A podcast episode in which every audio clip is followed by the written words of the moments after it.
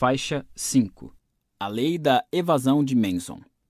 É provável que você já tenha ouvido falar da Lei de Parkinson. O trabalho se expande de modo a preencher o tempo disponível para sua conclusão.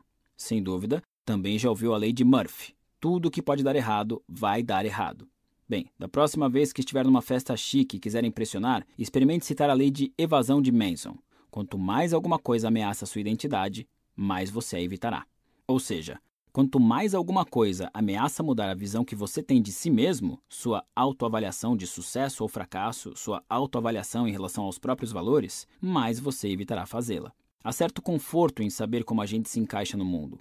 Qualquer coisa que abale esse conforto é assustadora, mesmo que tenha o potencial de melhorar a sua vida. A lei de Manson se aplica a mudanças boas e mudanças ruins. Ganhar milhões na loteria pode ameaçar sua identidade tanto quanto cair na miséria. Virar um astro da música pode ameaçar sua identidade tanto quanto ficar desempregado. É por isso que tanta gente teme o sucesso, exatamente pelo mesmo motivo que teme o fracasso, porque ameaça a pessoa que pensa ser. Você adia o sonhado projeto de aprender a tocar guitarra porque não quer questionar sua identidade como corretor de imóveis. Você evita conversar com seu marido sobre ser mais ousada na cama porque essa conversa desafiaria sua identidade de mulher de família.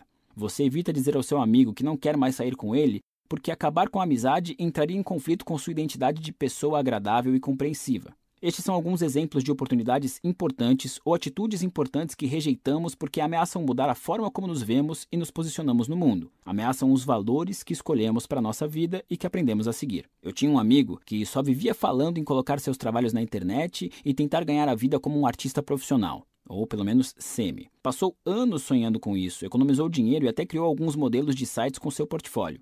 A ideia nunca ia em frente. Havia sempre algum impedimento. A resolução do trabalho não era boa o bastante, ele tinha acabado de pintar algo melhor ou ainda não tinha tempo para se dedicar o suficiente.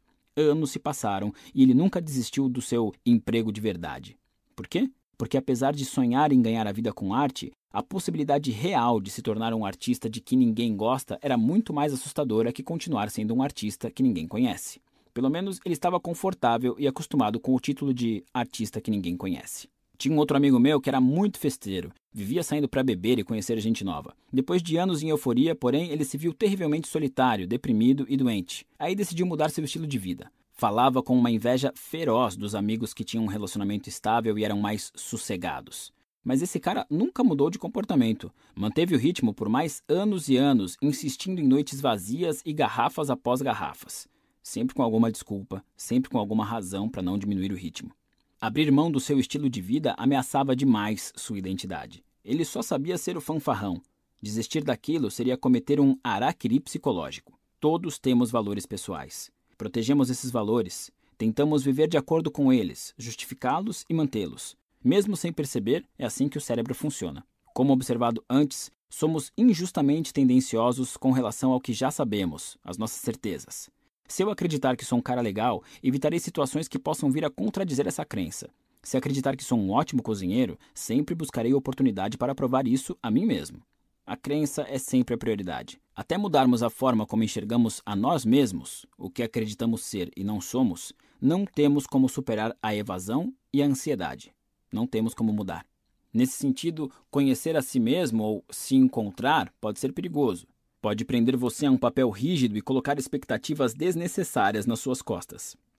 Pode fechá-lo para o seu potencial interno e para oportunidades externas. Quer saber? Não se encontre. Nunca conheça quem você é.